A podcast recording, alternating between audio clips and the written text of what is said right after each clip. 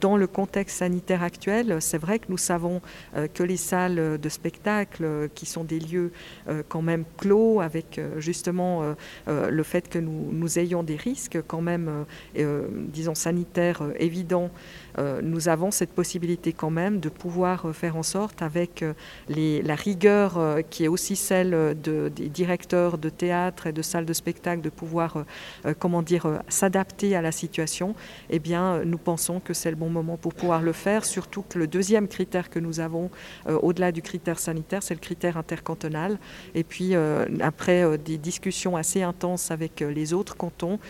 nous nous sommes rendus compte que nous pouvions faire un, travail de desserrement coordonné, en particulier avec le canton de Genève, de Fribourg, de Neuchâtel.